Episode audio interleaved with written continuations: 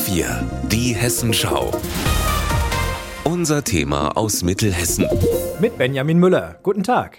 14.000 Autogramme. So viele hat Hans-Peter Mandela aus Langgöns in seiner Sammlung. Um die alle zusammenzubekommen, hat er früh angefangen. Ich sammle seit meinem zehnten Lebensjahr und habe angefangen 1958 mit dem deutschen Nationaltorwart Fritz Hagenrath, da ich in Kleinlinden auch Torwart war als Schüler war das mein erstes Autogramm. Seitdem sind viele Tausend dazugekommen. Der ehemalige Bundestrainer Joachim Löw, Fußballer Pelé, Harry Potter Schauspieler Daniel Radcliffe, Nelson Mandela oder auch Papst Johannes Paul II. Also Päpste geben grundsätzlich keine Autogramme, auch Königshäuser geben keine Autogramme. Aber wenn die auf Staatsbesuch sind, unterschreiben die nicht nur ins Goldene Buch, sondern auf ausliegende Bilder schreiben die schon mal ihren Namen. Und so ist dieses Papstautogramm irgendwie zu mir gekommen. Aber in seiner Sammlung gibt es noch ganz andere Schmuckstücke. Eine persönliche Widmung von Ex-Bundeskanzlerin Angela Merkel, ein rosa Tennisshirt von Steffi Graf mit Unterschrift,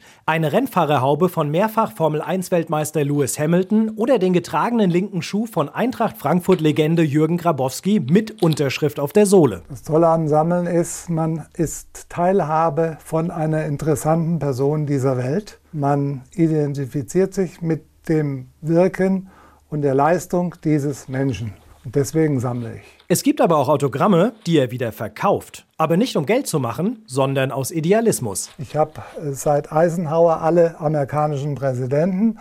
Trump hatte ich mal vor 30 Jahren für 3 D-Mark gekauft.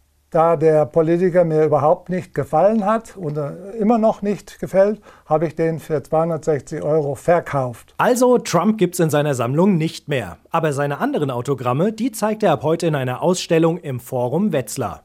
Bis 4. Februar sind hier rund 500 Stücke zu sehen. Und wer selbst ein Autogramm sammeln will, der kann das auch. Zur Eröffnung heute um 18 Uhr kommt nämlich die Fußball-Weltmeisterin von 2003, Nia Künzer, und gibt selbst Autogramme. Wird auch in der Ausstellung natürlich äh, präsentiert von mir.